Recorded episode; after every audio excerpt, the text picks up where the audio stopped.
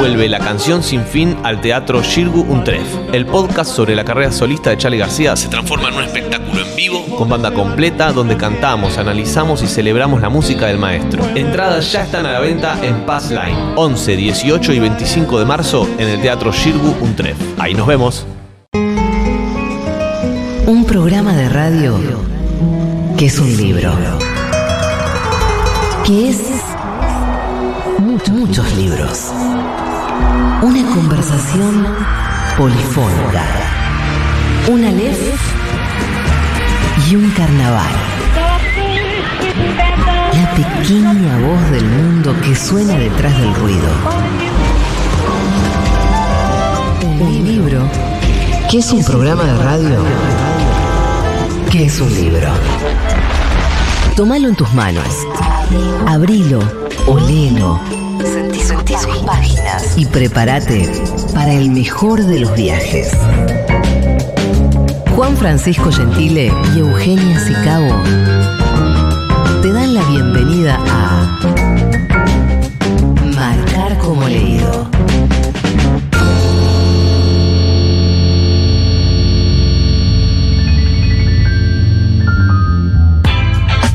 Bienvenidos, bienvenidas, bienvenides a Marcar como leído, el programa de libros de Futurock que hacemos junto a mi compañero Juan Gentile todos los martes. ¿Cómo te va, Juan? Hola, Ejo, buenas noches. Muy bien, muy contento de estar otro martes aquí en el aire de Futurock haciendo este hermoso programa. Un poco derretido eh, yo ya sé que este programa es una especie de burbuja en el tiempo y espacio, no hacemos muchas referencias a lo que ocurre en términos meteorológicos, pero es muy difícil abstraerse a esta ola de calor que pero estamos viviendo. Pero lo que mata es la calor. ¿Sabes que la calor se puede decir? Me encanta. Eh, es, eh, la está RAE aceptado. lo ha aceptado hace unos años. Me parece una victoria popular. una victoria eh, popular Y federal total, de la total. Argentina, totalmente. Bueno, parece que eso de quemar los humedales, viste, no, estaría, bien. no estaría funcionando mucho. No fue una buena idea. Porque bueno, además ni siquiera la cosecha de soja parece que va a salir bien, va a salir pésimo. Así que bueno, Eh, un poco acalorado, pero muy feliz de estar acá nuevamente a Yo tu estoy lado. muy contenta con el tema que elegimos para Sí. el programa de hoy, porque nos vamos a meter con el trabajo de gente que en general está invisibilizada, Sí. que son les editores y editoras. Sí, sin dudas.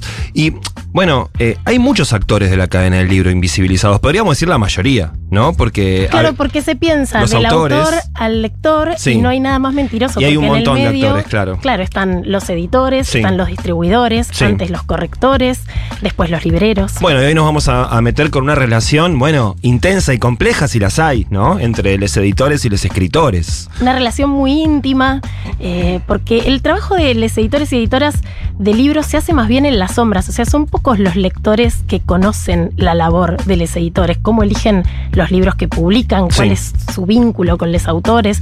Yo cada vez estoy más sorprendida que cuando en una charla informal, yo suelo tener charlas informales sobre el mundo del libro, Sí. con gente que no necesariamente En la el bondi, libro- por en la palabra, exacto, exactamente. Che, disculpa, hace mucho estás esperando. Sí, bueno, ¿viste el nuevo catálogo de. Claro, exactamente, cosas así que suceden. Y em, entonces cuando menciono al editor o a la editora, Sí. hay mucha gente que no sabe que el trabajo del escritor no es un trabajo siempre solitario. Que Claro. muchas veces hay intervención en esos textos y que ese texto, antes de ser publicado, pasa por las manos de editores. Digo más, me arriesgo a um, afirmar que los mejores libros, probablemente, que se hayan publicado, se hayan leído, esos libros que a uno le parten la cabeza, eh, seguramente pasaron muchas cabezas por ese texto, más allá de la creación solitaria de los escritores en su cuarto y todo ese romanticismo, ¿no? Que envuelve a la persona que escribe eh, a, a altas horas de la noche. Bueno. Seguramente ese texto fue leído, revisado, corregido por más de una persona, de mínima por eh, ese, ese oficio del cual nos vamos a ocupar hoy, que son los editores, que además hay una paleta enorme de tipos de editores. Están los editores que intervienen muchísimo en los textos, po- poquito o nada, digamos. Están los editores que se ocupan más de la cuestión comercial, sobre todo en las editoriales grandes, otros que trabajan a la par de los autores. Hay una frase que a mí me gusta mucho, eh, que es de un libro llamado Historia de la lectura y la escritura en el mundo occidental, de Martin Lyons, que dicen, hagan lo que hagan, los autores no escriben libros, Los libros no se escriben, son manufacturados por escribientes y otros artesanos, por mecánicos e ingenieros y por prensas de imprenta y otras máquinas. Está muy bien separar el manuscrito, la obra, del libro, del objeto libro. Para que exista Sí. el libro, tiene que existir toda esta cadena. Y como todo el tiempo estos temas que tocamos cada tanto en este programa, que los hemos desarrollado en más de una oportunidad el año pasado y los continuaremos tratando durante esta temporada 2023, se vinculan con esta idea de el, el libro y la cadena del libro como trabajo, ¿no? Como profesión, como gente que labura. Eh, que muchas veces también eso está eh, separado. Se piensa en la literatura, la creación como un oficio medio creativo, lindo, en el cual estamos todos felices y nadie tiene que laburar y no, se labura, se labura muchas veces eh, de forma invisibilizada, como decíamos hace un rato. Yo estoy re feliz porque además tenemos un montón de voces para el programa de hoy. Ah, hoy sí, hoy hablamos con editores con medio siglo de Sí. trayectoria, con otros más nuevos, para tener distintas miradas ahí sobre la edición y sobre cómo fue cambiando este rol, según también cómo fue cambiando el mercado y la industria del libro. Pero antes quiero decirle a la oyentada que, como siempre, vamos a estar sorteando entre quienes nos escriban al 1140 66 000. Este mes es la novela Amor de Juan José Becerra. Le tengo unas ganas. Te traje una. Bueno, Hoy te traje un ejemplar. es que estuviste tan manija en la Sí. semana con Amor de Becerra que te traje un ejemplar eh, que voy a estar hablando en, en breve nomás. Y para participar nos tienen que decir ¿Cuál es su vínculo con los editores? ¿Sabían de la labor de los editores que existen? ¿Conocen algunos nombres de quienes editan los libros? Y si la respuesta a la pregunta es no, eh, ¿cuál es su editorial preferida? ¿Y por, qué? Porque detrás del catálogo de una editorial está el trabajo de un editore. Y si no sabes quién edita esos libros de esa editorial que tanto te gusta, que tenés varios en tu casa, bueno, está bueno ir a buscar. A ver, ¿quién está eh, curando esa colección, pensándola, proyectándola, seleccionando esos títulos que tanto te gustan? Que, que es verdad que no, no sabemos muchas veces eh, quiénes son esas personas. Bueno, vamos a también hablar con el primero de los actores de la cadena del libro, que son les autores. Y eh, tenemos un audio de Sergio Holguín, que editó buena parte de sus primeras novelas en Tusquets y actualmente publica en Alfaguara, que son dos grandes sellos eh, que son competidores. eh, y nos va a contar algunas cosas. En realidad en las editoriales grandes suele haber eh, dos tipos de editores. El que decide la publicación del libro, que es el que se preocupa más por las cuestiones administrativas, de los contratos, de la decisión de cuándo se publica un libro, de cuántos ejemplares se van a hacer, etcétera. Y el editor más literario, el editor que se dedica a la parte artística, digamos, a trabajar el texto.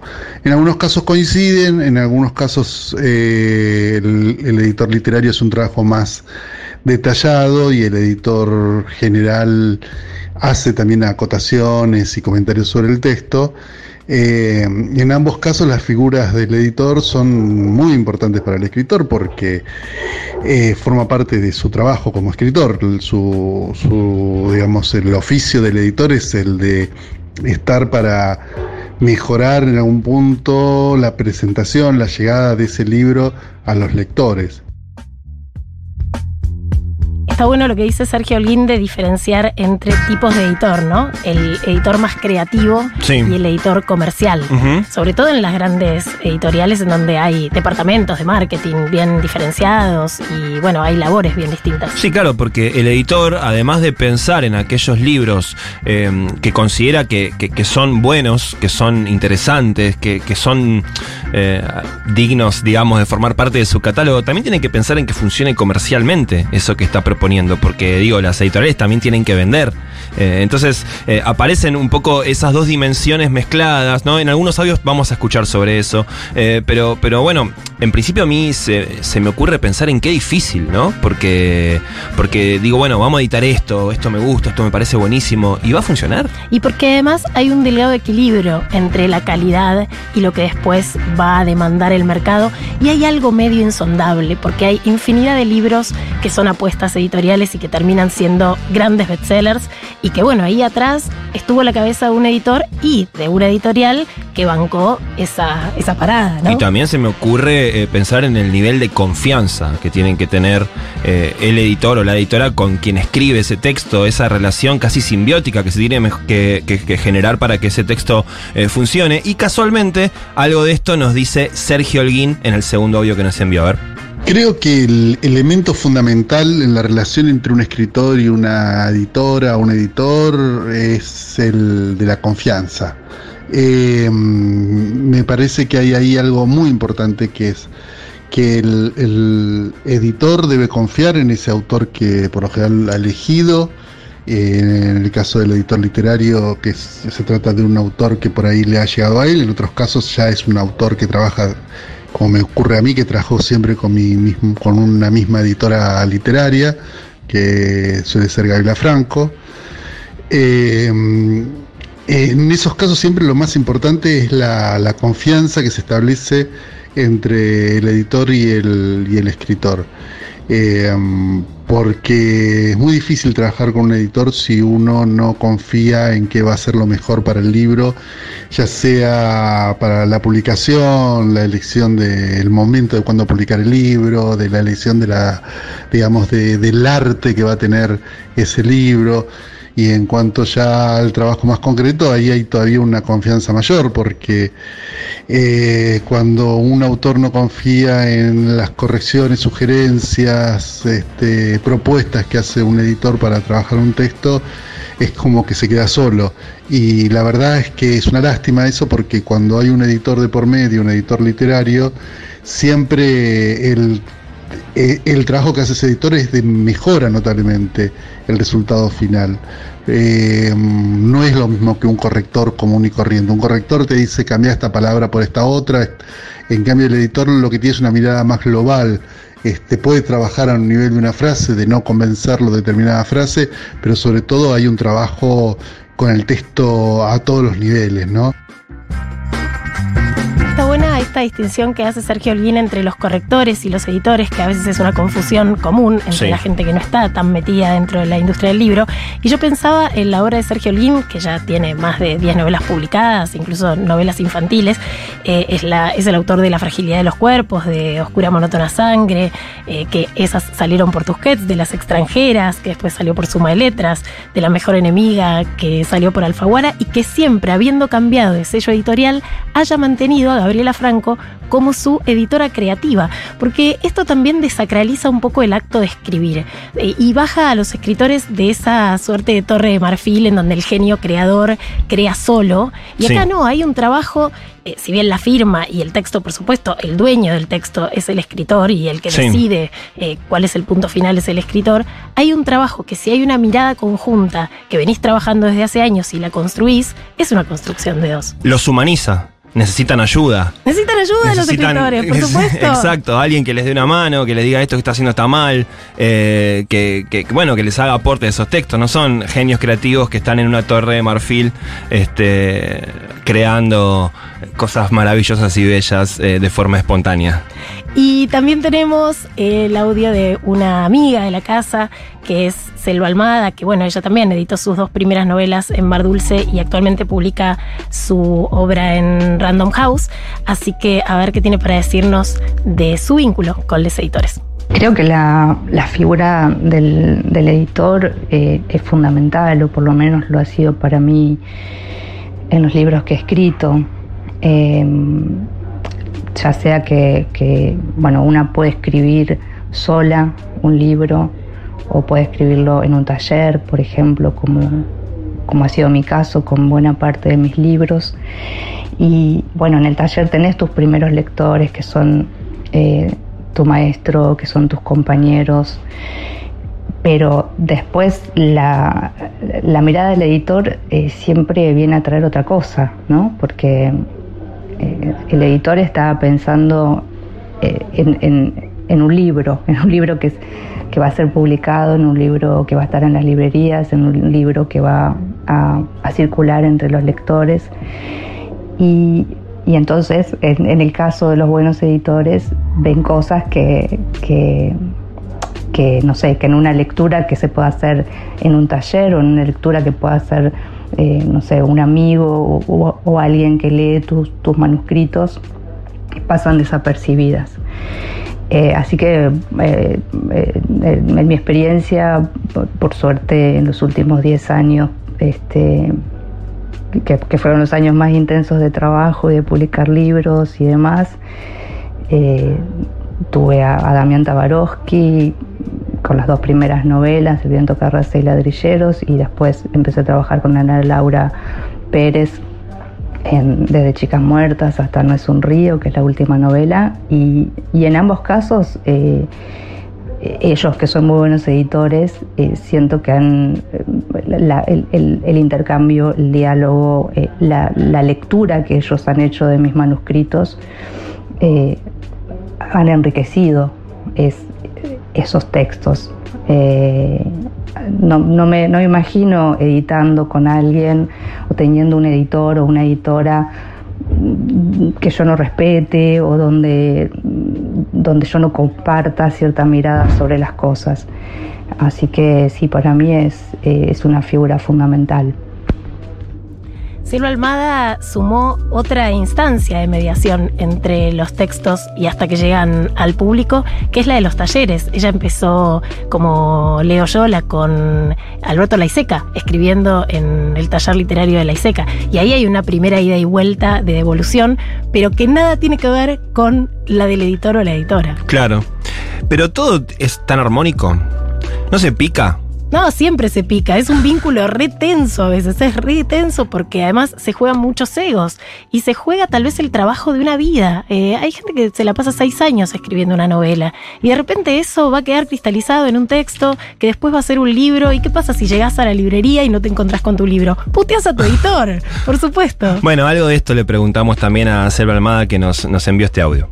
Es una relación con tensiones, por supuesto, eh, porque es, como hay dos etapas, ¿no? Como la, etapa de trabajar sobre un libro que todavía no, no existe como tal, o sea, trabajar sobre el manuscrito, trabajar sobre el texto cuando está en proceso, eh, suele ser una, una etapa idílica con tu editor o con tu editora, ¿no? que es la- la- la parte creativa, la parte donde discutís personajes, donde discutís para dónde va la trama, donde discutís, eh, donde podés hablar de- de- de- del lenguaje que va a construir ese texto o que va a sostener ese texto y, esa parte siempre eh, suele ser divertida y amorosa y, eh, y eso como de, de- trabajar desde la creatividad. Y, y después, bueno, una vez que el libro sale este, a la vida, al mundo,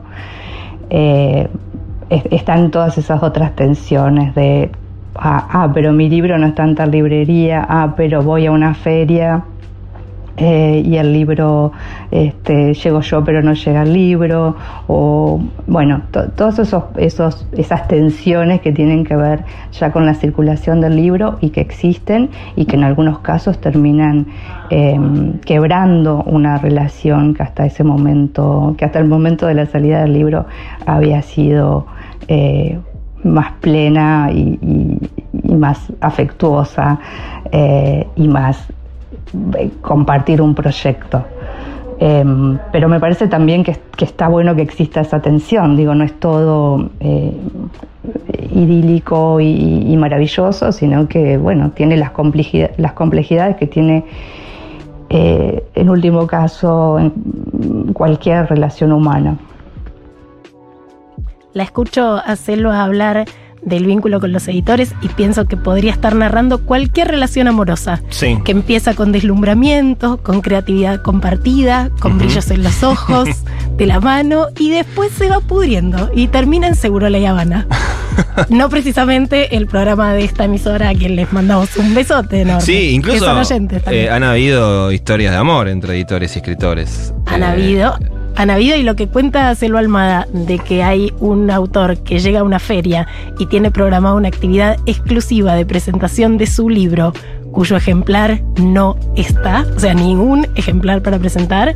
eh, y bueno, y ahí eh, a, los au- autores les agarra mucha bronca. Ahora bien, ¿es responsabilidad estrictamente del editor? Un poco sí y un poco no, porque ahí interviene depósito, Sí. eh, traslado, distribución, son muchos los eslabones de la Y cadena de valor del libro. Vamos a decir que trabajan con gente con unos egos importantes, ¿no? No, no todos, ni todas, ni todes, los escritores, pero alto porcentaje, ¿Y podríamos ¿y ¿Cómo decir. se sostiene el arte sin el ego? Sí, Eso sí, podríamos difícil. debatirlo en otro programa. Vamos a escuchar algo de música. Nunca somos los mismos después de un gran libro. Marcar como leído. La lectura como experiencia transformadora.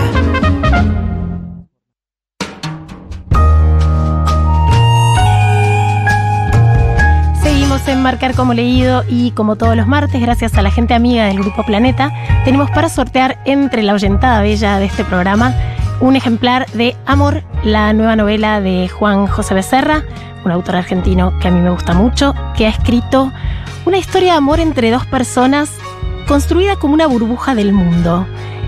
Tiene como cada uno una observación en detalle de cada de- del otro, que es casi como una microfísica de los cuerpos y sin embargo saben poco y nada de la vida del otro en la vida real. Es como una vida construida solo para ellos. Hay algo ahí que, eh, o sea, en realidad si, si se contara Long Story Short, es una relación entre dos amantes, dos amantes adúlteros eh, que se encuentran para tener sexo. Pero la verdad que contarlo de esa manera sería muy injusto porque el vínculo que narra Juan José Becerra en esta novela eh, y al, al que se entregan casi por algo del destino los protagonistas es de otro mundo. O más bien logran suspender el mundo, logran suspender el mundo y su lógica en cada uno de esos encuentros y al leerlo es imposible no hacer memoria emotiva con este libro, porque es cuando estos encuentros que son fugaces realmente te hacen suspender todo lo que te pasaba hasta ese momento. Es eh, una novela bellísima que además está escrita desde el año 2123, en donde la hipótesis de la novela es que el amor como sentimiento dejó de existir porque lo gastamos, gastamos la palabra amor, entonces ya no significa nada. Y esta fue la última pareja que logró hacer del amor algo que valiera la pena ser narrado.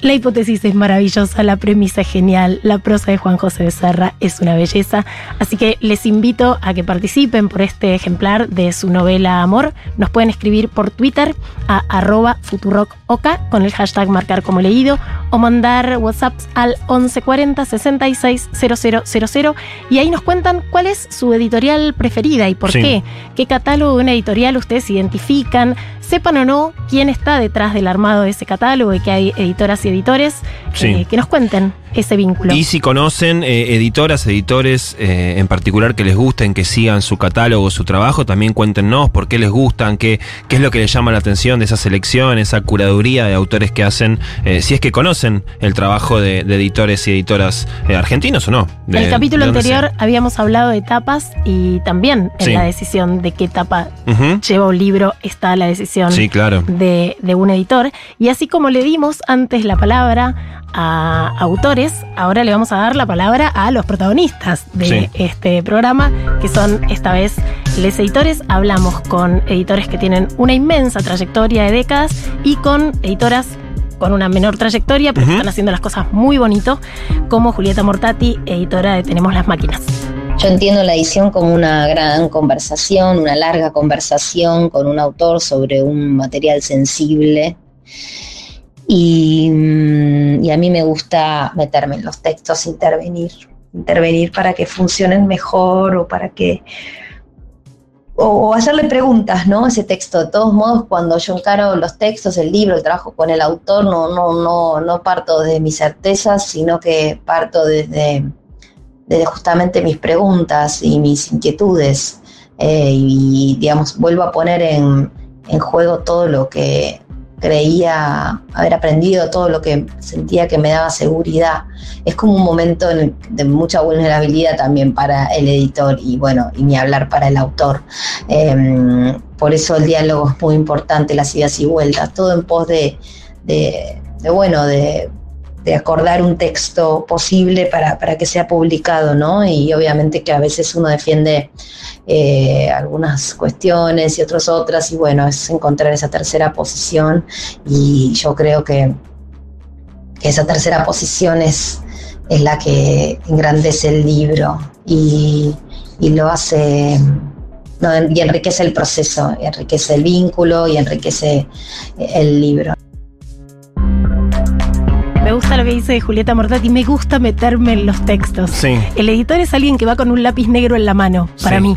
Como si se pudiera meter de cuerpo entero, ¿no? Exacto, en las así como zambullirse en el libro. en- en los textos. Sí. Muchas veces uno lee libros que decís, a este libro le faltó un editor o una editora. ¿No Sí. te ha pasado que decís, y este párrafo es reiterativo o esto quedó demasiado largo? Aunque no lo tengamos como hecho consciente, como lectores y lectoras, un poco somos editores en nuestra cabeza, sobre todo de las cosas que no nos gustan. Porque cuando el libro te gusta no te das ni cuenta de nada. Sí, Pero claro. cuando se te traba la lectura o decís esto ya lo leí o hay algo que no está bien escrito, decís, ah, a esto le faltó un editor. Faltó la mano de alguien que, que le dijera, che, mirá, esto lo tenés que sintetizar, lo tenés que escribir de otra manera. eh, te, te tacho. Esta, me imagino con un lápiz eh, tachando una página completa eh, y que el autor diciéndole, no, pará, ¿qué, qué estás haciendo?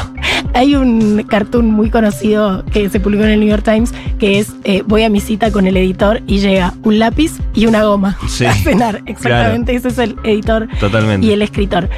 Tanda en Futurock y ya volvemos. Marcar como leído.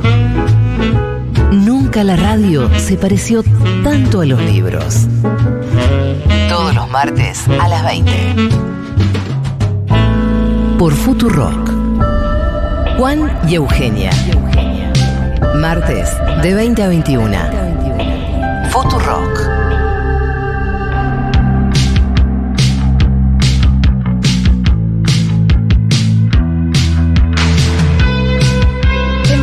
Leído, hoy estamos hablando de un tema bastante invisibilizado dentro de la cadena de valor del libro, que es el trabajo de les editores y editoras. Tenemos una historia inmensa y muy rica de la edición en nuestro país. Hubo una época de oro eh, de la industria editorial argentina allá desde 1938 a 1953, eh, porque pasó algo muy curioso. La Guerra Civil Española hizo que se generara un éxodo de editores y de casas editoriales hacia América, en especial hacia México en- y Argentina. Y ahí surgieron un montón de nombres que todavía les van a seguir sonando. Espasacalpe, Sudamericana, Sí. eh, Losada, que en general eran además empresas familiares.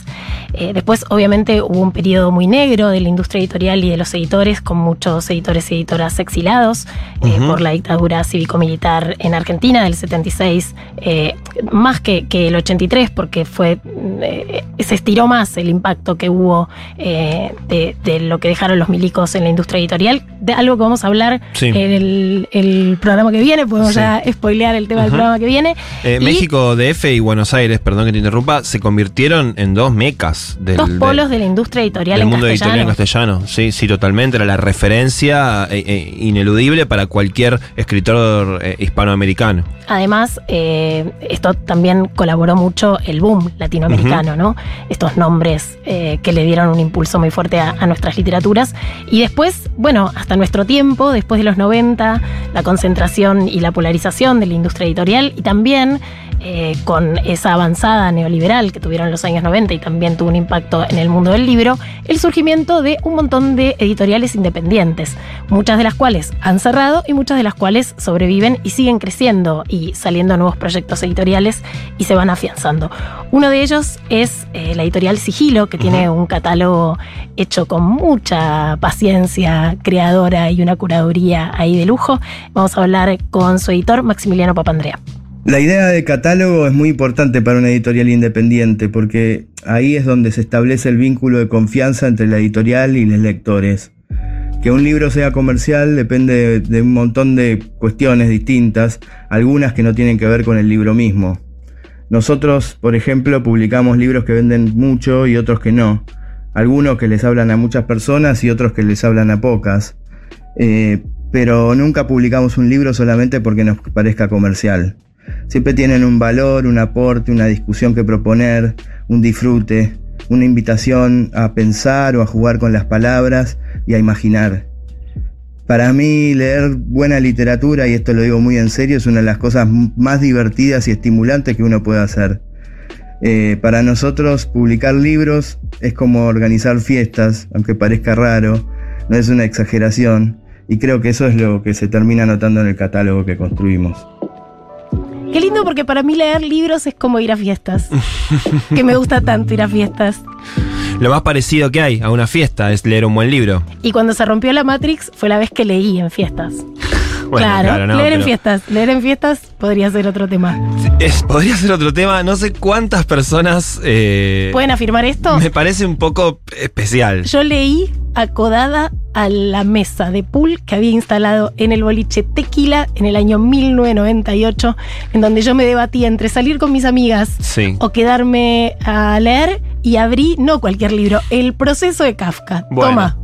Lo peor de todo es que te creo y me parece absolutamente verosímil esta historia que me estás contando. Es real, solo es porque real. sos vos, Eugenia Sicabo, quien la está anunciando. Si fuera otra persona, probablemente le diría, dale, para de chamullarme. Basada en hechos reales y vestida de chetísima. Imagínate, los 90 tequila, tremendo. El proceso de Kafka. Vamos a hablar ahora con alguien que yo quiero mucho, que es Leandro de Sagastizábal, que es una gran figura de la edición argentina, que fue editor de UDEVA, de Fondo de Cultura Económica, de Planeta. Yo lo conocí hará unos 10 años cuando era editor de Capital Intelectual. Además, es el autor del libro La edición de libros en Argentina y de un editor argentino. Y me muero por escuchar qué tiene para decir Leandro. Es bueno preguntar acerca del oficio, porque ese concepto que definía claramente la actividad de editor, efectivamente se adquiría exclusivamente en un editorial, es decir, en la práctica. Con los años fueron creándose ámbitos de aprendizaje como carreras universitarias, cursos de formación profesional, etc. Es decir, que creo que hay ahí un primer cambio importante en estos años. Un segundo aspecto que para mí es importante porque refleja también los cambios en el mundo editorial y especialmente a partir de los años 90 con los procesos de concentración, es que los editores fueron ante- antes eran fundamentalmente los responsables en el armado de un catálogo de la editorial y en la selección de los autores que se incorporarían a las colecciones.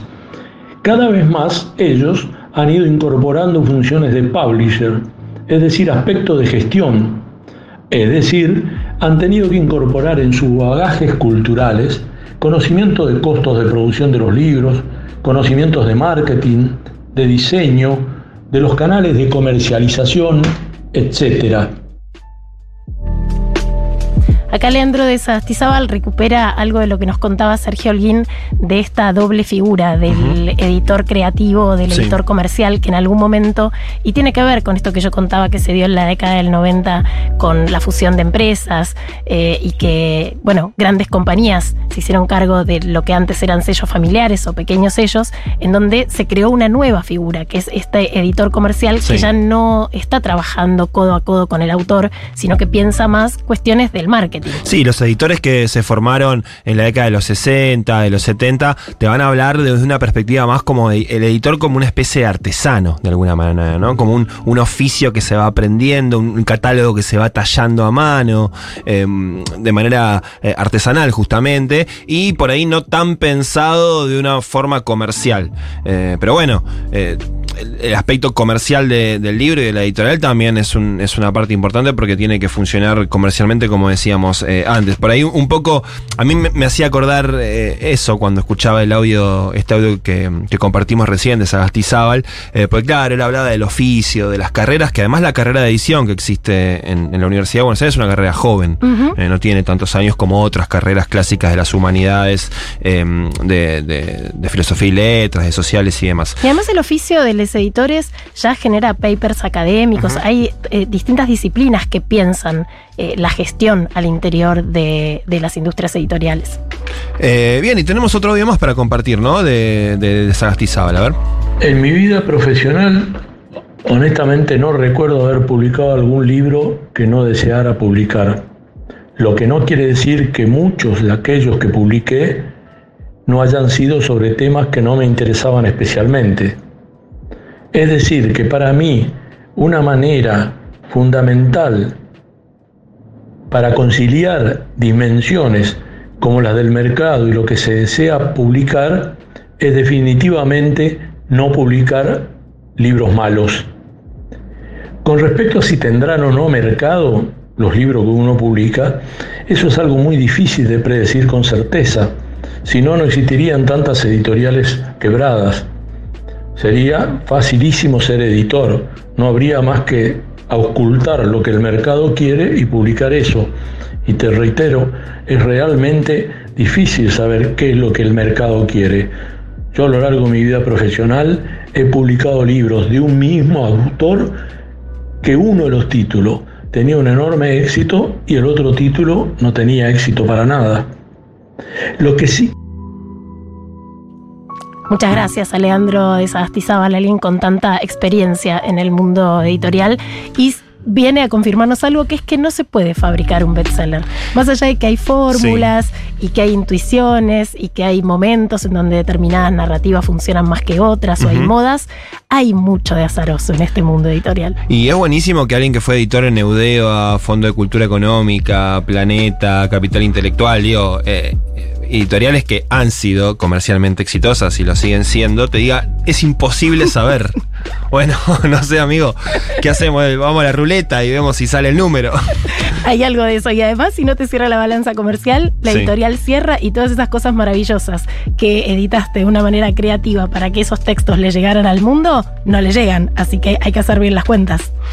Bien, eh, qué lindo que estamos compartiendo tantas voces de gente del mundo editorial que, como comentamos desde el principio del programa, son voces que no se suelen escuchar eh, cuando se, habla de libros y literatura en, medios de comunicación, en diarios, revistas, radios y demás. Así que eh, es un, placer escuchar las voces de los editores. ¿Subrayar o no subrayar los libros? Esa es la cuestión. Marcar como leído. Futuro.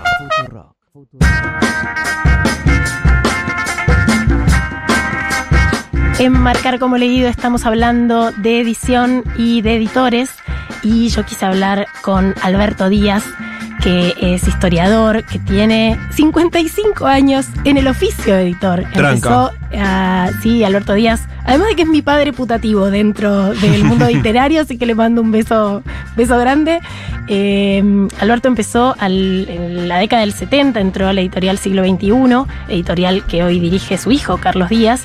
Y bueno, con medio siglo de oficio y después de estar 29 años en el grupo Planeta, se retiró en, en 2022 es alguien que fue testigo de la historia de la edición en Argentina, amigo de Benedetti, de Galeano, de Andrés Rivera, de Saer. Bueno, eh, es muy reconocido por lo que hizo en sellos como Siglo XXI, en Alianza, en Sex Barral, en MC, fue asesor literario hasta hace muy poquito. Una figura clave de la edición en la Argentina, así que queremos escuchar a Alberto Díaz. A ver. Eh, establecía eh, eh, planteaba que te, había que haber, un editor tenía que tener una coherencia entre vida privada y profesional, y su inclaudicable fe en que los buenos libros hacen mejores hombres y mujeres, ayudan a mejorar las, sociedades y a combatir las injusticias. Eso como, digamos, un legado ético que en la, en la medida de lo posible, en estos 54 años que llevo en el oficio, trate de, de ser fiel lo que nos contaba Alberto Díaz era el legado de quien fue su maestro, el editorial siglo XXI, allá por la década del 70, llamado Arnaldo Orfilia Reinal, que dirigió Fondo de Cultura Económica y Siglo XXI en México y contaba que marcó su vida como editor. Eh, y recupero esto de tener una coherencia entre la vida privada y entre lo que se publica. Una vez Liniers, el historietista, me dijo, cuando uno lee Mafalda, sale mejor persona, no sale mejor lector. y yo también eh, comparto eso, de que hay libros que nos dan ideas para la vida, eh, modos de habitar, modos de estar en el mundo que nos hacen mejores. Sí, esa también idea que hemos elaborado en más de una oportunidad en este programa, que después de leer un buen libro, de esos libros que, realmente nos, nos impactan, no somos los mismos desde el momento en que cerramos eh, la contratapa de ese libro. Algo nos transformó algo de nuestro eh, recorrido vital acaba de cambiar después de ese momento. Alberto Díaz también eh, tuvo que ver, bueno, con la edición en los 60 y en los 70, en la época del boom, donde se fue al exilio y también tiene algo de eso para contarnos. Los principios finales de los 60 y principios de los 70, un momento excepcional para el libro latinoamericano. Eh, hay que recordar que en ficción es el momento del boom y una vez eh, superadas las publicaciones eh, muy exitosas de los cuatro grandes del boom, se empezó a buscar hacia atrás otros autores y ahí eh, se empezó a publicar a, a Rulfo, a Onetti, a Borges, autores que no eran específicamente del boom, pero que el boom arrastró e hizo conocidos es decir, eh, a nivel mundial. El boom latinoamericano al que se refiere Alberto Díaz fue este fenómeno literario, editorial, ¿no? que se dio entre los 60 y los 70 y em, se relaciona en particular con García Márquez, con Julio Cortázar, con Vargas Llosa, con Carlos Fuentes, que fueron como la cabecera para después darle visibilidad a un montón de narrativas latinoamericanas, algo parecido a lo que eh, provocó el boom de Bolaño, que, solito, ¿no? Y después de haber fallecido. Sí. El boom Bolaño en los Estados Unidos, que de repente hizo que se despertara en buena parte del mundo un interés por las literaturas latinoamericanas. ¿Y cuánto de la labor de editores como Alberto Díaz, como de Sagastizábal, los editores eh, de esos catálogos ya clásicos de, la labor editorial argentina, eh, habrá influenciado en la labor de los editores sub 40 o sub 35 que están ahora construyendo catálogos, que están eh, tratando de ingresar en un mercado que está muy copado por los grandes monstruos editoriales tal vez catálogo más de autor, eh, catálogos eh, más eh, precisos, que tal vez no, no tienen un público masivo que va y que los compra, eh, pero que sí eh, logran generar una identidad, ¿no? Bueno, pienso también en las voces de algunos editores que, convocamos para este programa, como Maxi Papandrea, de Sigilo, y también muchos otros que están, que están dando vueltas, sin ir más lejos también esta misma radio que tiene su editorial eh, Ediciones Futurock, que además está, eh, bueno, teniendo un lugar cada vez más marcado, ¿no? En el mundo editorial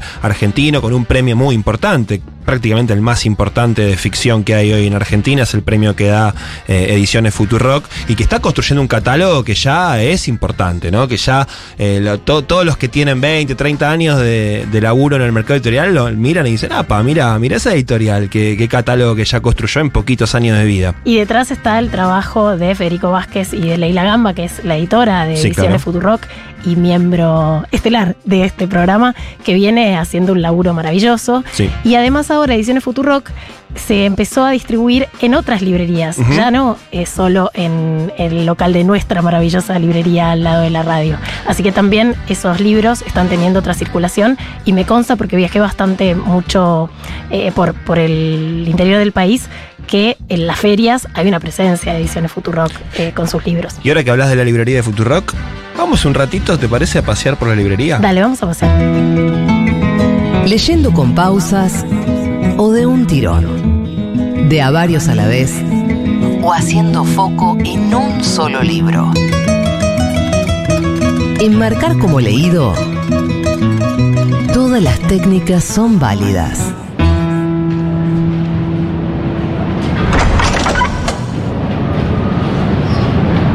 Qué calorón, eh, la verdad. Para mí es un planazo, Euge, te digo, eh, salir a pasear y entrar a las librerías cuando hace tanto calor, porque suelen tener aire. Ay, qué lindo el aire fresquito. acondicionado. Sí, lo primero que se siente es que suerte el aire.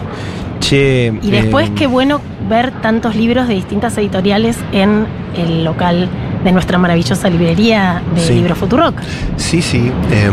Vos sabés que yo estoy pensando, estoy pensando que, cuál va a ser eh, mi próxima compra eh, en Eh. este local. No sé, vos algo te, te resuena. ¿Qué te parece? ¿Para Yo dónde quiero, vamos? quiero leer un libro hot. Bueno, ¿Qué me recomendás? un libro hot, Sí, quiero leer un libro hot, ¿por qué no? Y justo me lo decís cuando estamos pasando por el anaquel donde hay libros del siglo XXI, como por ejemplo Historia de la Sexualidad de Michel Foucault, un estudio que tal vez sea el más ambicioso de Foucault en su ambiciosa carrera como intelectual.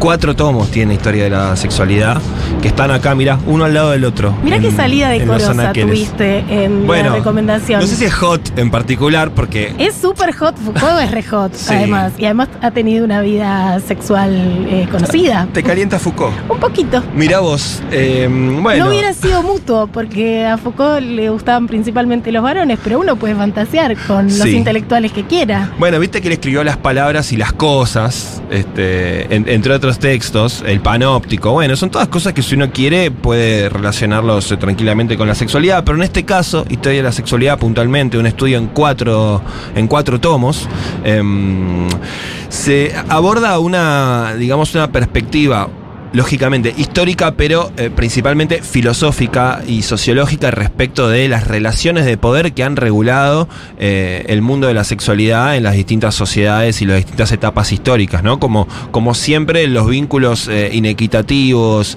eh, y, y opresivos, aquellos sectores sociales que tienen, detentaron el poder por sobre otros, bueno, regularon todos los aspectos de la vida humana y particularmente la sexualidad, que es aquello que estudia Foucault en estos cuatro tomos de historia de la sexualidad, que va a ser entonces la elección de hoy en nuestro Sí, y recorrido además por la es librería. maravilloso leer los tomos de este libro y ver la arbitrariedad de los consensos en relación a lo normal y lo anormal de la vida sexual, porque hay un montón de parámetros sociales aprendidos que son justamente eso, construcciones sociales, de natural nada.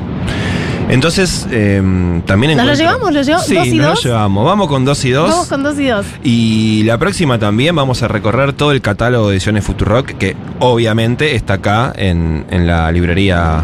eh, de En nuestra maravillosa Futurock. librería. Sí, en Medrano y Humahuaca, en el barrio de Almagro. Acérquense. Nunca la última oración de un libro dice, lo mató el mayordomo. Marcar como leído. Un libro es mucho más que su trama. Somos y no somos. Traemos pegado todo lo que nos pasó en el día, lo que no vamos a poder traducir. ¿Cómo te fue?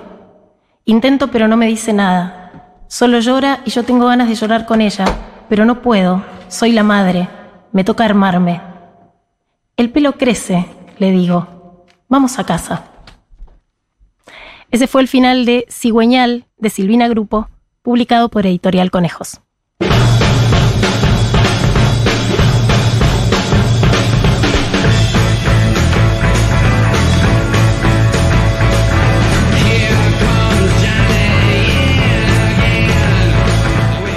Editorial que me gusta mucho es Rara Avis. La conocí a partir de la correspondencia entre Victoria Cam- Ocampo y Virginia Woolf, que fue nombrado por Futurock en el curso de Gabriela Borrelli que hizo durante, durante la pandemia. Así que también estoy vinculándome siempre con, con las colecciones que Rara Avis eh, publica, por ejemplo, El Trueno en la Sangre, me, me resultó también muy convocante. eh, bueno, esos materiales. Mi relación creo que más eh, cercana con una editora es, eh, bueno, yo hago un taller de escritura y a la vez eh, con una filóloga acá en Rosario, con una filóloga española y a la vez cuando, bueno, tiene una editorial y uno puede editar su libro, su libro de cuentos. Todavía no me ha tocado esa, esa suerte, pero bueno, eso es lo más cercano que, que he estado con, con una editora.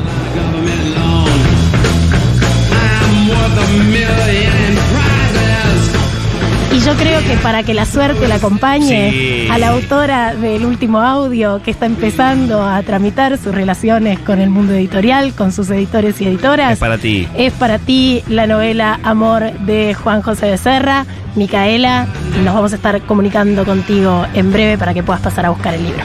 Muy bien, se nos fue el segundo capítulo de esta temporada 2023 de Marcar como leído. ¡Wow! Se nos fue, se nos fue, pero acá nos encontramos el próximo martes. Hicimos este programa Daniela Morán en producción, Paula Artiuk en la música de nuestras vidas y los sonidos de nuestros sueños. Mi nombre es Eugenia Sicabo Yo soy Juan Francisco Gentile. y nos volvemos a encontrar el próximo martes cuando hagamos otro capítulo de Marcar como leído. Chau, chau.